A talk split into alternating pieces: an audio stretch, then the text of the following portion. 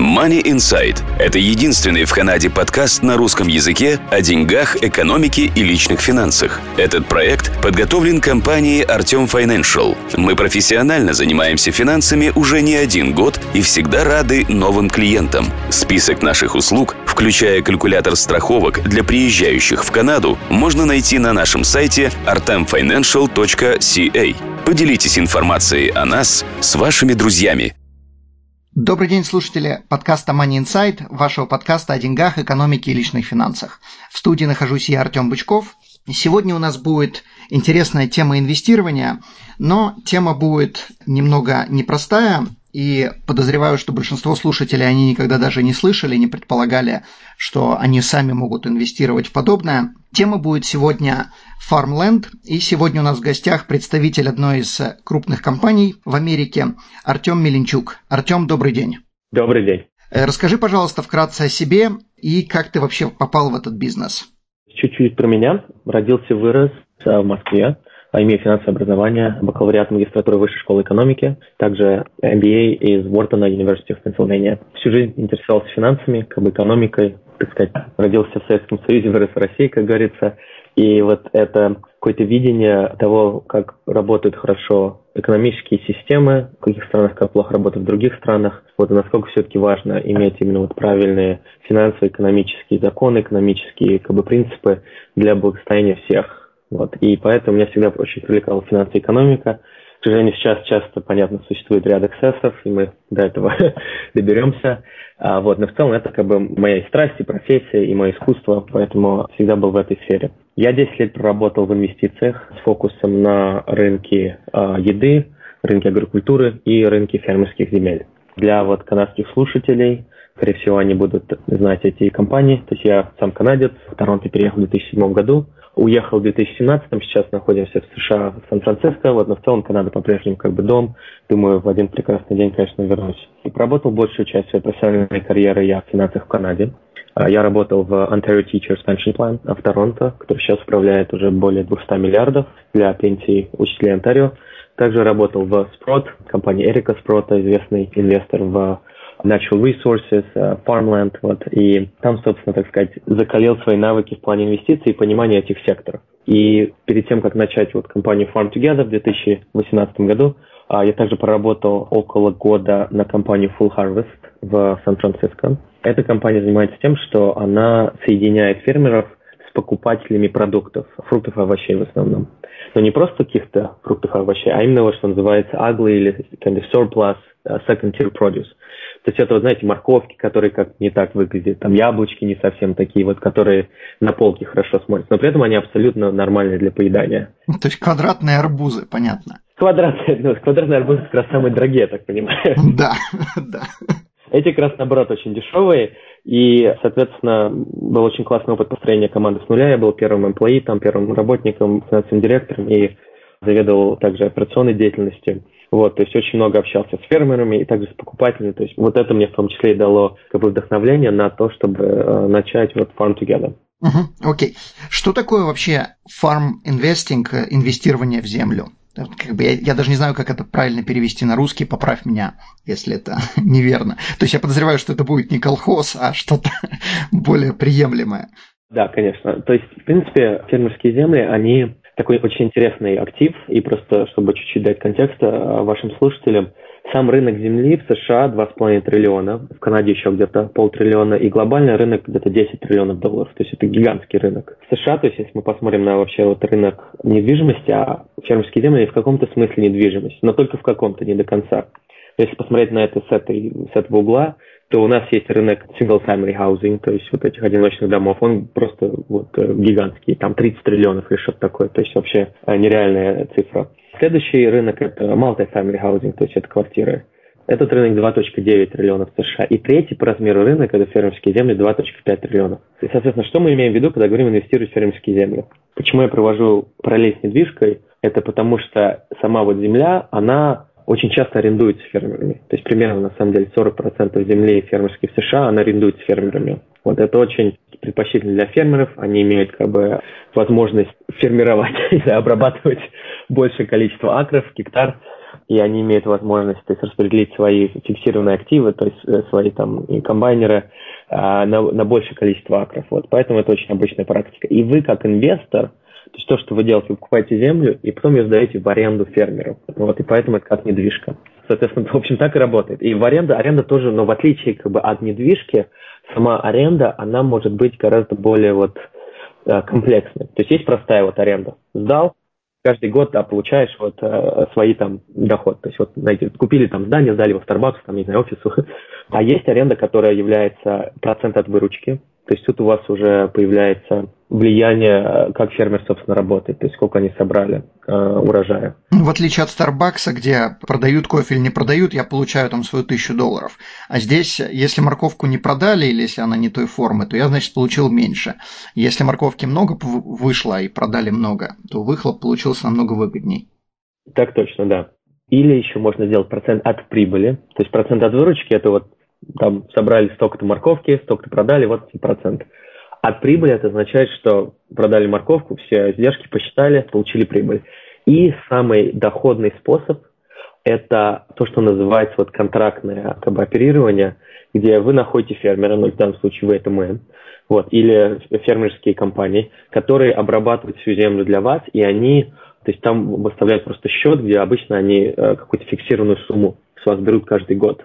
Вот. И тут нужно доверять, конечно, фермеру, что они хорошо все умеют делать, но тут самая большая доходность получается. Да, то есть, э, что имеется в виду? То есть, предположим, мы купили землю, фермеры пришли, обработали ее, посадили там пшеницу, неважно чего, картошку, капусту, и потом мы эту картошку, капусту собираем и сами продаем? Нет, продает это фермер. То есть вы, как бы, вот Farm Together, вы вообще никогда ничего не делаете. Но мы, как Farm Together, мы предоставляем вот эти услуги менеджмента. И да, наша часть наших услуг – это в том числе и продажа вот на рынке. Но обычно фермер, с которым мы работаем, то есть это, знаете, это не то, что там нужно ехать на какой-то фермерский рынок, что-то продать, это не нужно там очень сложные вещи делать. То есть обычно есть покупатели уже существующие, это коммерческие фермы, и это довольно простой аспект вот работы с фермой. То есть не нужно особо волноваться по этому поводу. Угу. Почему, например, REITs, то бишь Real Estate Investment Trusts, это не покупают и не сдают в аренду фермерам? Почему это как бы существуют отдельные компании, как твоя, э, которая э, занимается таким, если это настолько выгодный продукт, в принципе?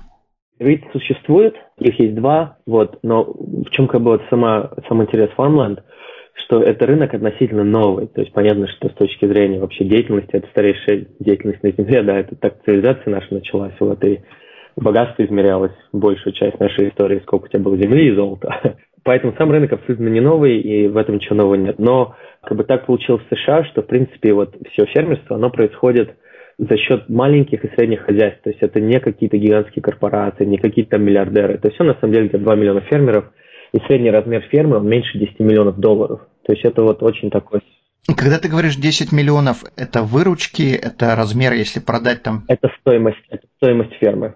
То есть все, если продать все, включая последнюю рубашку этого фермера, то это будет, там, скажем, 10 миллионов. А, ну, землю если продать. А землю, окей, хорошо. То есть не, не, не как бы оборудование, то есть вот чистая земля, да, чисто ферма.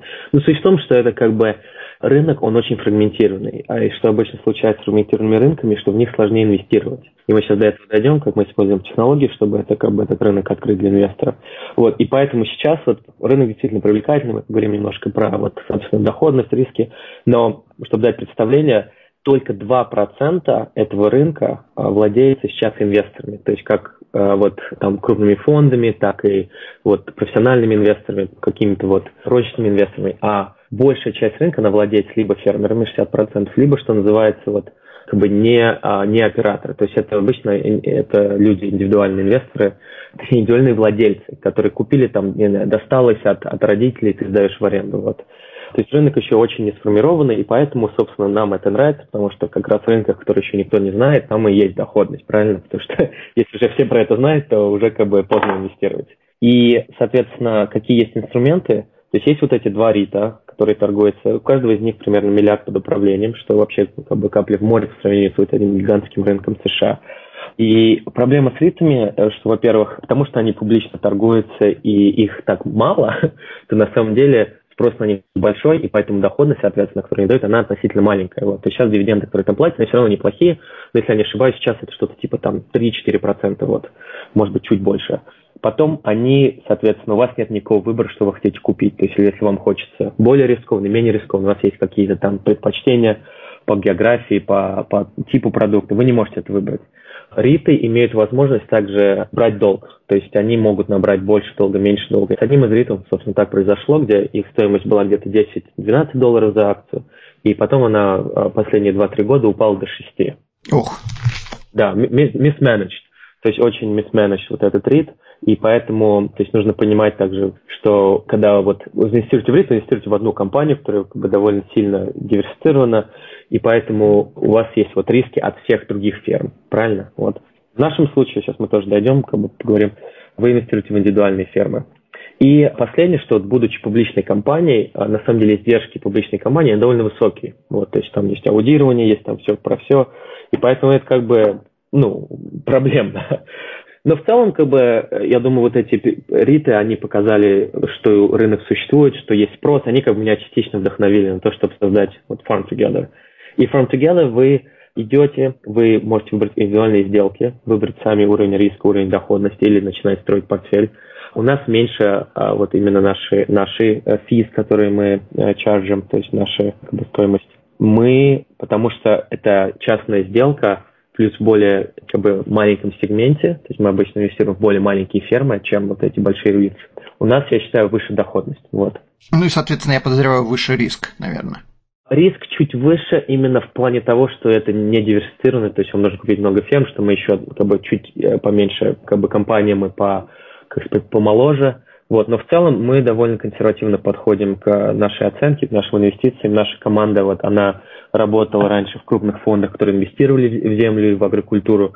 То есть мы приносим именно вот этот какой-то консервативный все-таки подход, поэтому риски, ну, они все равно довольно маленькие. И плюс еще такой момент, что вы, когда вот, собственно, как физически или легально это работает, юридически, вы как инвестор, вы покупаете долю в отдельной компании, то есть это будет Delaware LLC, которая владеет именно вот, как называется, владением title на, на землю. Вот, то есть вот эта одна компания владеет вот этой вашей землей. И вы совместно с другими инвесторами владеете этой землей. Мы, как Farm Together, мы только предоставляем вот, э, услуги менеджмента. Поэтому как бы ваше владение, оно полностью вот как можно больше напрямую к земле. То есть никакого, э, понятно, то есть никакой компании нету, мы как бы сбрасываемся в общий котел с другими инвесторами, и вы просто предоставляете менеджмент этого пула, этих денег. Понятно, окей. И, и при этом сам менеджмент, он разделяется на две части. Есть административная часть, то есть это выплата вам ваших платежей, налоговые документы, вот репортинг какой-то. Это все делается отдельной компанией, которая называется Assure. Они очень известные, как бы у них более 5000 вот таких примерно сделок под управлением. Они в Юте находятся. Вот, то есть большая известная компания. Они все от А до Я делают административно. И с точки зрения именно финансовой бизнес-части, то есть, как я говорил, обычно это сдается в аренду или а, под оператору под управлением, этот контракт, он заключается, оператор, соответственно, работает над этим всем, делает все эти выплаты, и потом уже вот эта компания Sure, она распределяет. То есть, да, конечно, у нас есть какие-то, ну, какое-то влияние, мы очень э, близко смотрим на то, чтобы все оператор делал правильно, но, условно говоря, если завтра нас всех как бы собьет автобус, да, как говорится, вот Farm Together, то с вашим владением, с вашей инвестицией особенно ничего не случится, потому что она по максимуму отделена вот юридически от нас. Потому что наша цель, чтобы дать вам вот максимальное владение землей, вот эту э, возможность. Угу. Окей. То есть вы предоставляете возможность зарабатывать, но вы сами не являетесь никакими владельцами этого, ну если как бы отдельно просто не участвуете в этом пуле. И своего рода никакого отношения к инвестиции не имеете. Э, то есть, если я хочу кому-то эту инвестицию продать, э, вы там не можете мне попрепятствовать, вы не можете ничего как бы сказать нет, свое веское. Ну, поправь меня, если я не прав. Да, слушай, вот это хороший вопрос. То есть сама как бы вот ферма, она находится в LLC, и когда вы инвестируете в этот LLC, то вы подписываете инвестиционные документы. Вот, и у каждой сделки у нее есть свой как бы вот а, горизонт, сколько лет это, эта ферма будет под управлением, сколько лет эта ферма будет держаться. Инвестиции фермы – это долгосрочная инвестиция, поэтому обычно наш срок это где-то 8-10 лет. Не, э, мой вопрос как бы был, предположим, я нашел э, соседа, который у меня хочет, тут, мне нужны деньги, сосед хочет... Именно долю купить. Да, эту долю купить, то есть на, на условиях, которые я с ним обговорил. Можете ли вы как-то попрепятствовать этому? То есть... Нет, э, да, извини, Артем, нет, мы не можем попрепятствовать и не хотим даже, то есть даже наоборот, мы сейчас работаем активно над созданием вторичного рынка, будет пилот вот в сентябре, чтобы именно вот эту возможность предоставить людям, чтобы можно было соседу или любым другим инвесторам на платформе продавать, может быть, даже с прибылью по сравнению с тем, сколько ферма сейчас стоит. Потому что люди различные, есть различные инвесторы. Окей. Okay. Для тех слушателей, кто не знает, что такое LLC? Да, LLC это просто uh, это Limited Liability Corporation, Limited Liability Company, извини, это, вот, это просто бизнес-структура, где владельцы в этой компании, они лично не ответственны за, вот, э, за инвестицию, э, за компанию. То есть, как бы Limited Liability Corporation, это как, ну, как корпорация в каком-то смысле. Вот, то есть, это очень стандартная структура, где многие различные вот, э, компании так и делают. То есть, все, что это значит, что ваша, как бы, ответственность, она ограничивается только суммой, которая инвестирована в эту компанию, вот. Окей. Okay. Хорошо. Должен ли инвестор быть вовлечен в бизнес? Предположим, как вообще это работает? Предположим, у меня есть, неважно, 100 тысяч долларов, не имеет значения сколько, я хочу поучаствовать в подобном или твоем проекте, э, я вкладываю эти 100 тысяч, должен ли я прилетать, проверять, как там собирают урожай, и должен ли я сам там с тяпкой что-то делать? Э, как это в плане физического участия работает? Не, конечно, минимум физического участия то есть вообще никакого. Если захотите прилететь, это можно устроить, то есть так как это личная собственность, на которой могут идти какие-то работы, то просто нужно, чтобы вы с нами а, заранее обговорили, но это мы делаем без проблем, и некоторые люди, которые там живут рядом с этими фермами, так и делают. Но в целом наша задача сделать это максимально пассивной инвестицией. Поэтому что мы делаем?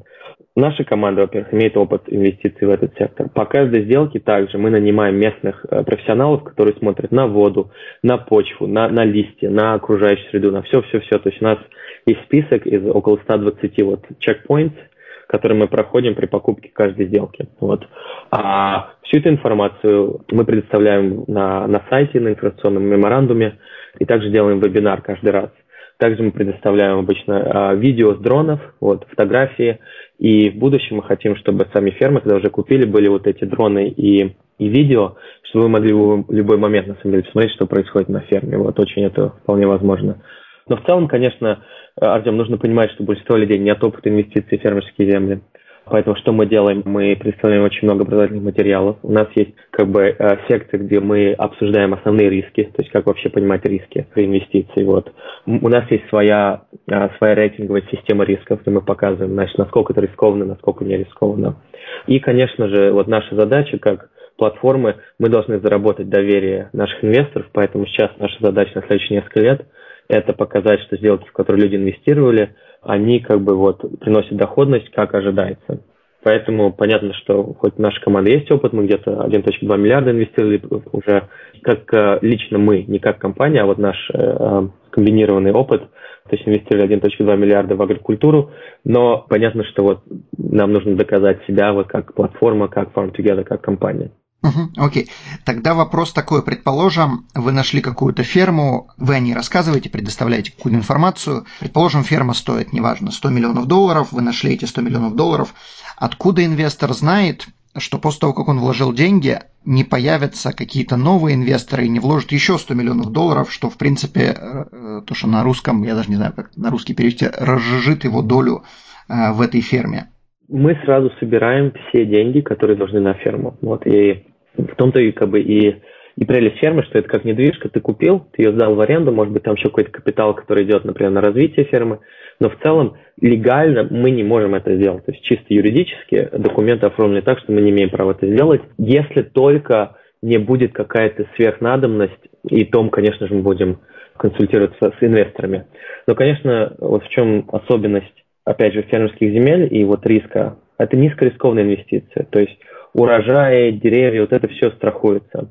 Если это, например, ферма для там, кукурузы, для соевых бобов, вот это реально приезжаешь просто кусок земли, да, который каждый день, ну, каждый год фермер арендует, они там сеют свое, собрали, ушли. То есть, как бы, это не как недвижимость, где нужно внезапно еще что-то там сделать, нужно что-то починить, там, здесь как бы очень маленький именно вот этот maintenance, как бы содержание. И поэтому, во-первых, а, юридически мы не имеем права разжижить других инвесторов, и б, а с точки зрения бизнеса, это как бы, ну, с точки зрения бизнес-структуры, это не является абсолютно типичным случаем, то есть там не нужен обычно капитал а, дополнительный. Угу. Ну, то есть это не как mutual funds, деньги приходят, уходят, приходят, уходят, то есть как бы купили и все, и больше никаких действий с этой фермы, не, не, ну, по большому счету не происходит, новых вливаний денег туда не происходит.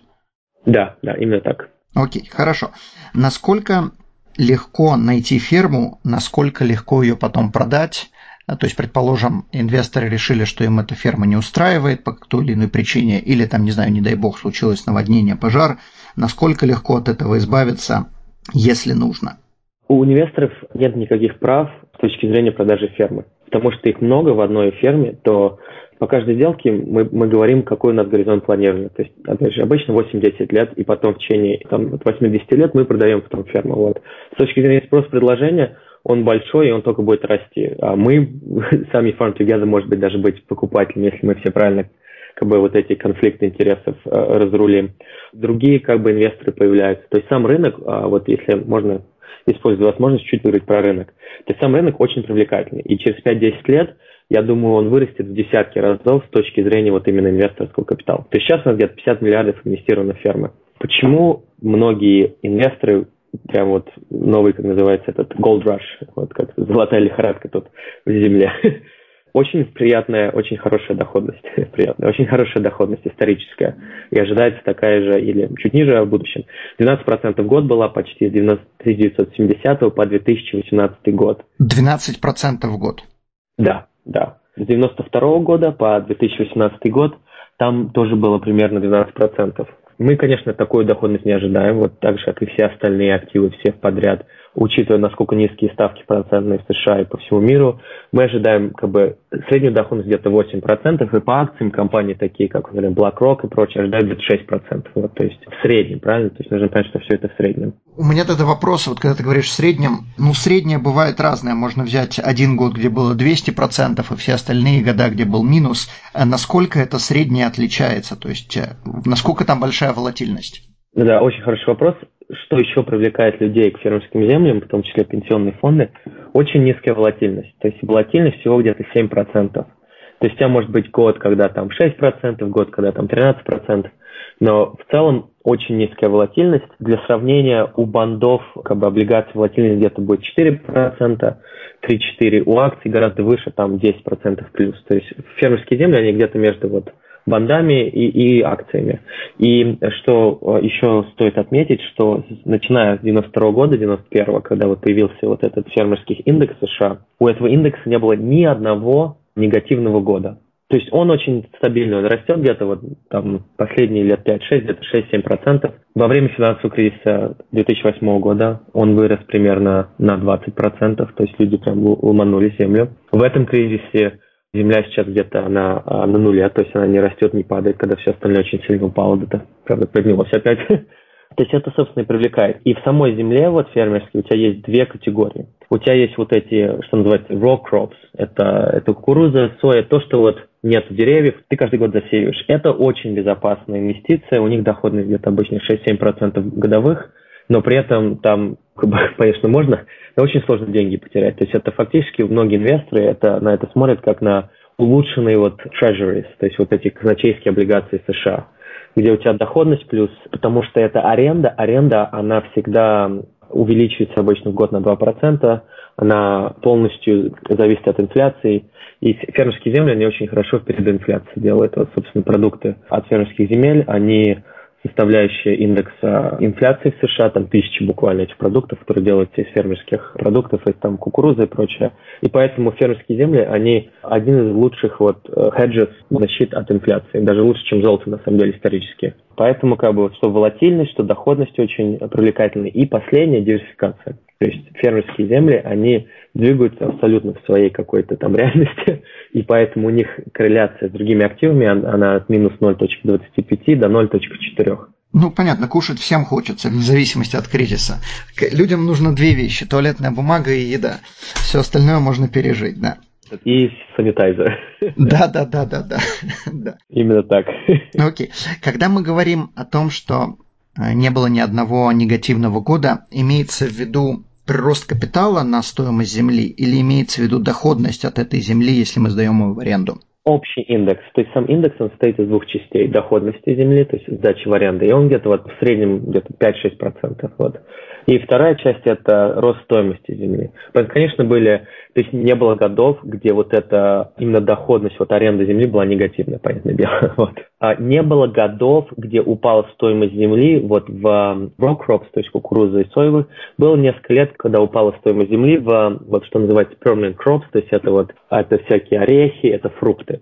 То есть э, то, что уже выросло, просто надо собирать там апельсины, да, бананы. Ну вот деревья, да, это я не знаю, как это правильно перевести. Когда посадил деревья, они вот тебе приносят там яблоки или вот миндаль много лет. Они, конечно, у них бывают негативные года, когда стоимость земли падает, но в целом, что вот двигает очень долгосрочно именно а, привлекательность земли, Артем, то, что ты сказал, я думаю, будет понятно всем твоим слушателям. Население Земли растет. Прогноз 9 миллиардов в 2050 году сами диеты вот как бы улучшаются, да, люди хотят есть не просто там, я не знаю, гречку каждый день, а там хочется там и, и мяска покушать, и органическое, и орешков и так далее. Вот. И поэтому также увеличивается именно, то есть более дорогие продукты в плане еды, они увеличивают составляющие диеты. Вот китайцы, например, да, они хотят есть тоже вот э, вкусно, хорошо. И поэтому вот вырастающий средний класс, он, соответственно, э, гигантский спрос на еду. Но при этом у тебя сама земля, она уменьшается вот, ее количество. Вот, как говорит Марк Твейн, там, покупайте землю, ее больше не делают. И поэтому в США, например, за последние 2012 по 2017 год, за 5 лет,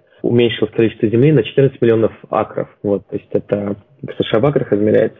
И это почти в два раза больше, больше, чем в два раза больше, чем размер вот штата Массачусетс. То есть это гигантское количество земли, которое просто исчезает. Почему она исчезает? Изменение климата, проблемы как бы с э, иногда вот когда это маленькие городки, люди уезжают из них, то есть это есть проблема такая. И урбанизация, то есть застраивается различными там типами там дома, индустриальные какие-то, там, не знаю, трубы, нефть нашли, вот, и так далее. И, и иногда еще даже бывает это вот, соответственно, солнечные панели, ветряки. Поэтому количество земли уменьшается, и когда ты уже вывел э, землю из обработки, то очень сложно восстановить это заново. Поэтому даже есть вот фонды и государственные программы в США, которые защищают фермерские земли. В Канаде есть то же самое. И как бы, что еще важно понять про землю и про само фермерское хозяйство. Во всех странах, в Америке, в Канаде, это стратегическая отрасль. То есть ты как страна для суверенитета обязана обеспечить вот своих людей и защитить своих фермеров. Поэтому у фермерских земель немножко есть вот тут такой какой-то пол в плане вот стоимости, в плане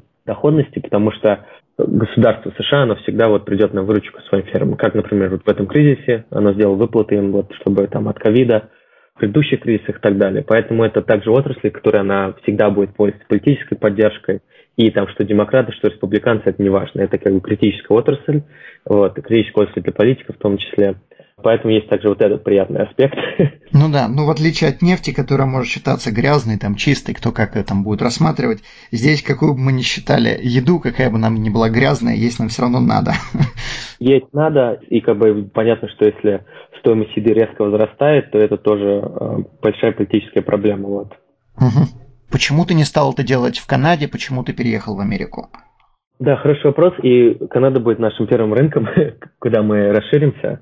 Канада замечательный рынок, очень сильные права владения, замечательные фермеры, а инфраструктура вся есть. Канада лидер в таких продуктах, как канола, например. А у нас гигантские запасы воды, что становится все важнее и важнее, когда а, в рамках глобального потепления. И плюс из-за глобального потепления количество теплых дней в Канаде оно будет неумолимо расти. Поэтому рынок Канады, он очень сильный.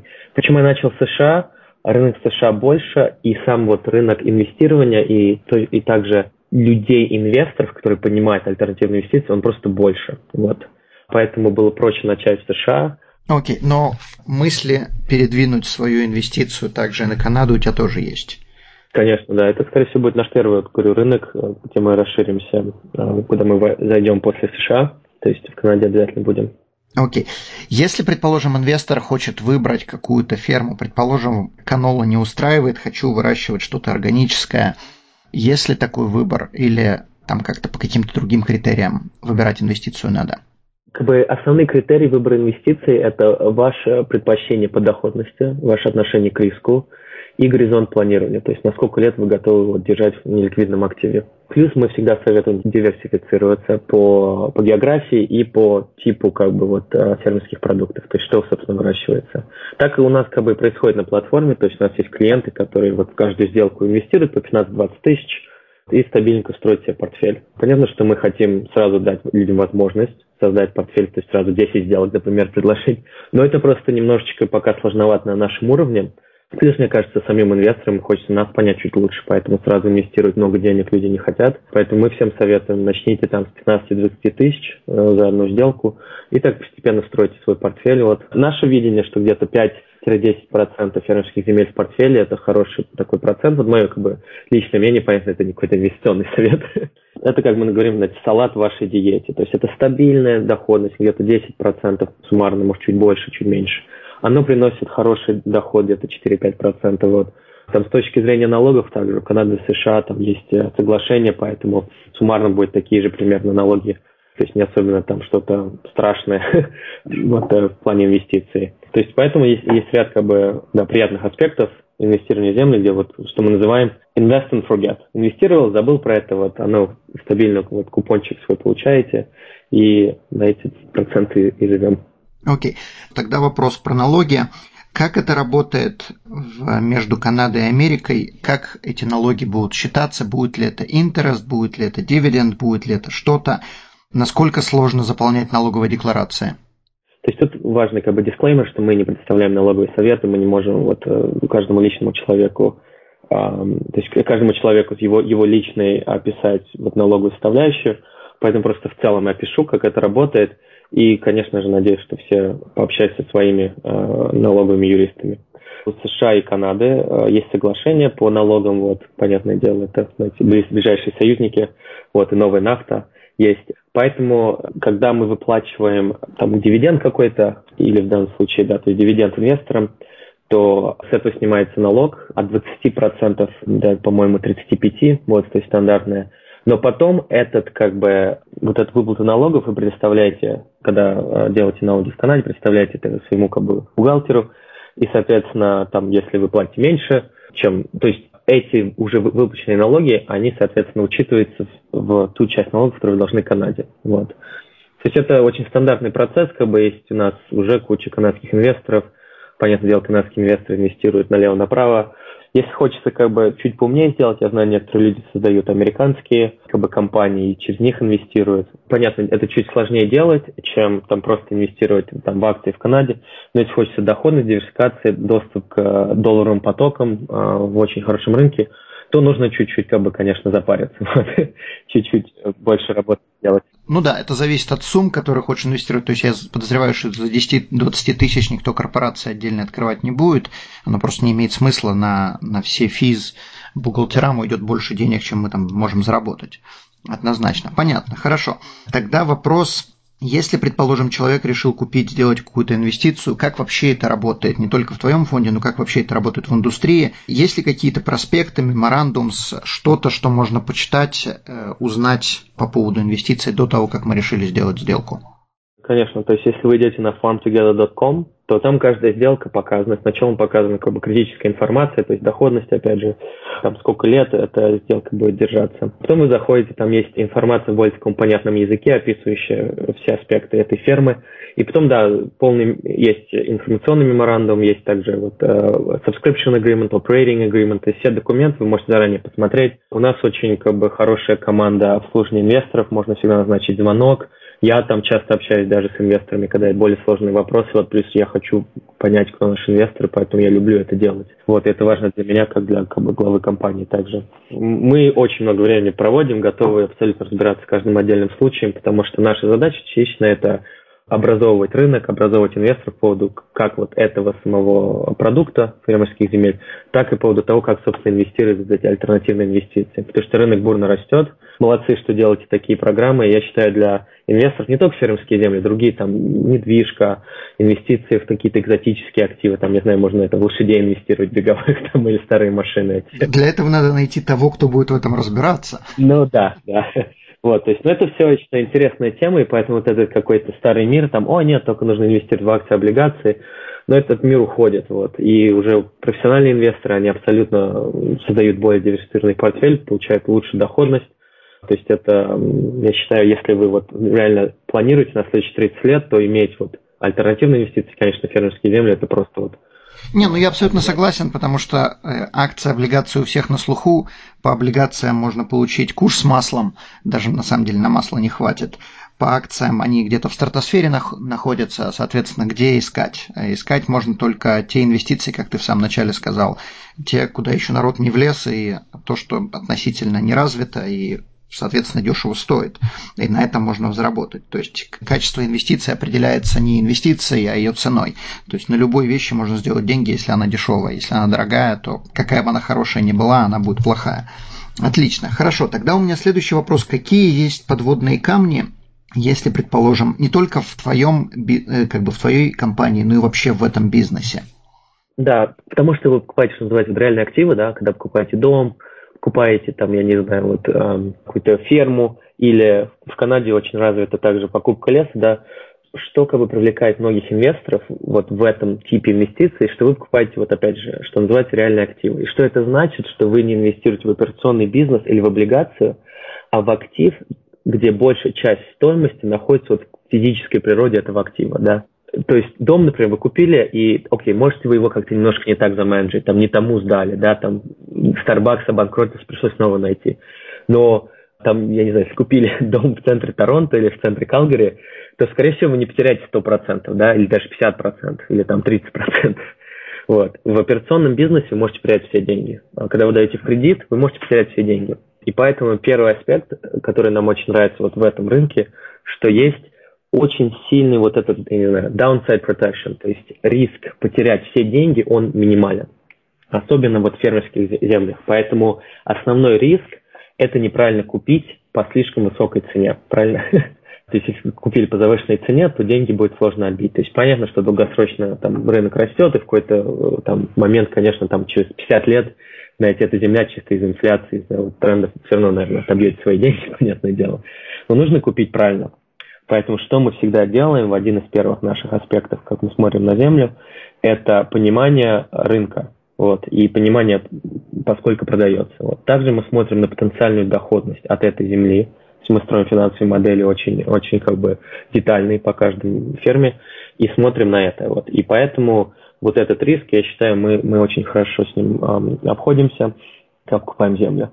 Вот следующий риск, это вот, понятно, как многие, наверное, думают, это что случится с погодой, или там сгорело еще что-то. Да, то есть есть, конечно, э, какие-то риски в этом смысле, и поэтому вот эти, которые permanent crops, деревья, они обычно более высокорискованные, но больше доходность.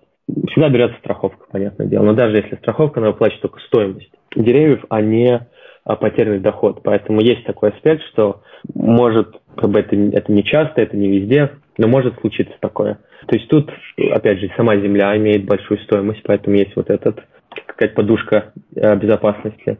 Вот. И, и плюс страховка будет. Но, э, то есть в этом смысле, я думаю, страховка, если сгорели деревья там или что-то случилось, деньги не потеряете, но, наверное, и доходность не сделать. То есть в, в ноль примерно выйдете. И поэтому мы также советуем диверсифицироваться. Вот. Ну, без рискованных инвестиций не бывает. Не, ну понятно. Да, кроме кладбища, да. Кроме кладбища, да. Именно так. И, конечно, последний аспект – это вот, чтобы был правильный менеджмент, чтобы правильно управлял фермой. Тут мы очень много времени проводим с выбором правильных партнеров, когда это не аренда, когда это более вот именно э, кто-то оперирует ферму. У нас есть то есть очень классные партнеры, которые в этом бизнесе уже десятки лет. Опять же, тут не то, что они прям совсем накосячат. То есть они, может быть, какой-то год, они не совсем там правильно что-то делают. В худшем случае мы всегда можем их уволить, найти новых. И, конечно, вот стоимость сама рыночных фермерских продуктов, то есть бывают хорошие года, бывают плохие. Мы обычно, опять же, когда покупаем, инвестируем в фермы, мы смотрим на долгосрочные тренды спроса предложения, смотрим на исторические цены, и наш вот анализ, он никогда не будет предполагать какие-то заоблачные цены. То есть, например, например, миндаль сейчас мы смотрим, вот миндаль бывают хорошие года, плохие года. Обычно мы, когда вот делаем модель, мы предполагаем, что будущие цены на продукты, они будут ниже средних за последние 5-10 лет. И плюс мы хотим видеть увеличивающий спрос на эти продукты. Это, я бы сказал, основные риски. Юридические, административные риски мы уже раньше покрыли, то есть это именно что случится, там, если нас всех собьет автобус. Вот это отдельное как бы LLC. Понятно Кто регулирует подобные инвестиции? Да, это США, это Security and Exchange Commission. То есть наши инвестиции, они под этой как бы регуляцией. И мы как бы таргетируем вот именно каких-то инвесторов, которые более... То есть США это называется accredited investors, то есть это специальный класс инвесторов, которые достаточно продвинуты, что они могут инвестировать в такие более вот частные инвестиции. Угу. Ну, по-другому это также sophisticated investors, да, понятно. То есть с определенным количеством активов. Окей, тогда вопрос по поводу твоей фирмы. Сколько денег надо иметь, чтобы проинвестировать, как это все происходит? То есть, предположим, человека заинтересовало это предложение, у него есть там, скажем, 10, 20, неважно сколько тысяч. Э, какой минимум, как это вообще работает, что подписывать надо, куда бежать, э, ломиться с деньгами? farmtogether.com, вот, сам процесс, он полностью онлайн, занимает минуты. Вот можно, э, обычно мы получаем это вот wire, как сказать, это денежный перевод. Если есть американский счет, можно подключить его, будет еще проще. То есть все реально можно за 5 минут как бы инвестировать. Минимумы различаются по сделкам, обычно где-то где-то 10-15 тысяч долларов американских. Окей. Okay. То есть, если человек, предположим, зашел к вам на сайт, нашел какую-то сделку, которая его заинтересовала, там написано доходность, не знаю, 5% годовых, ему это интересно, то есть э, можно с вами связаться, обговорить эту сделку, понять, какие риски, он заинтересован э, сделать э, там, взнос, то есть устраивают его риски, устраивают его срок, на который там вкладываются, соответственно, переводят деньги, и какие бумаги вы предоставляете, что человек это купил, что происходит дальше? Дальше, соответственно, когда мы собрали то есть, э, эти деньги, у инвестора открывается доступ к порталу, который показывает все как бы, их инвестиции. Мы обычно предоставляем какие-то апдейты как минимум раз в год, но планируем гораздо чаще, то есть раз в квартал. Также каждый год мы представляем все необходимые документы в плане налогов.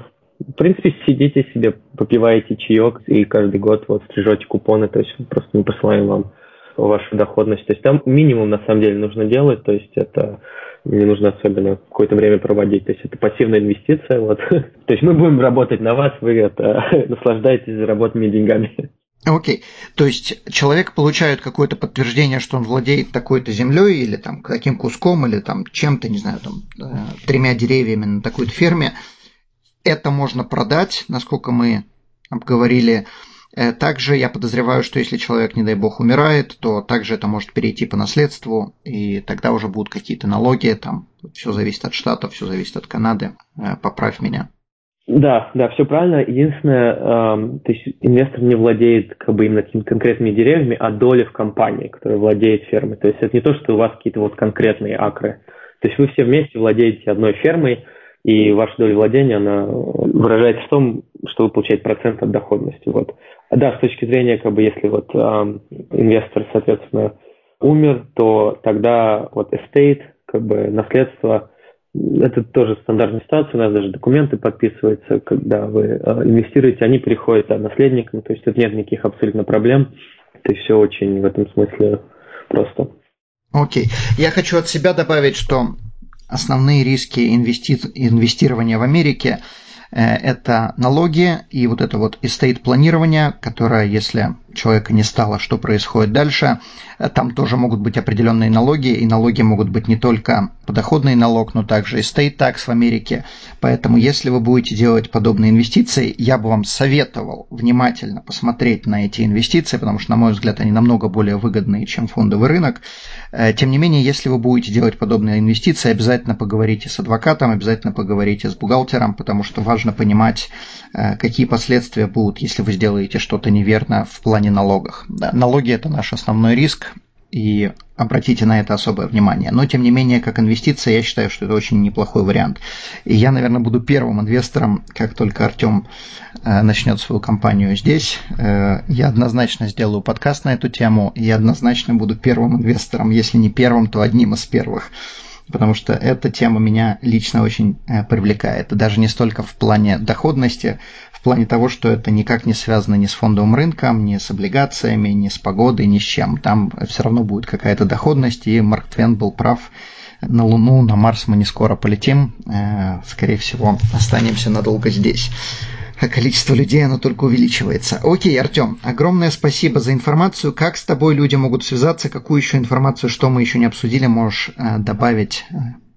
farmtogether.com, наш сайт, info at farmtogether.com. И вот Артем, A-R-T-E-M, at farmtogether.com. Все абсолютно нормальный способ с нами связаться. Мы все письма читаем, то есть все видим, поэтому там не волнуйтесь, это обязательно ответим. Окей, и я понимаю, судя по людям, которые работают в компании, у тебя тоже есть несколько русскоязычных людей, то есть если люди не хотят общаться на английском, то я подозреваю, что они могут делать все, все вопросы задать на русском языке. Да, да. Отлично. Огромное спасибо, я обязательно размещу все линки под подкастом и надеюсь, что у вас все получится, как только появитесь у нас на Колыме в Канаде. Дай знать. С удовольствием сделаем еще один подкаст. Все, спасибо большое, Артем. Огромное спасибо, всего доброго и удачи. Данный подкаст сделан лишь для вашей информации. Компании, инвестиции, страховые продукты и другие материалы, упомянутые в подкасте, упомянуты лишь для ознакомления и не являются рекомендацией к действию. Так как мы не знаем вашей конкретной ситуации, то мы не можем нести ответственность за ваши действия после прослушивания подкаста. Пожалуйста, обращайтесь к специалистам, если вы не уверены, как поступить. Спасибо, что слушаете нас и не забывайте задавать вопросы.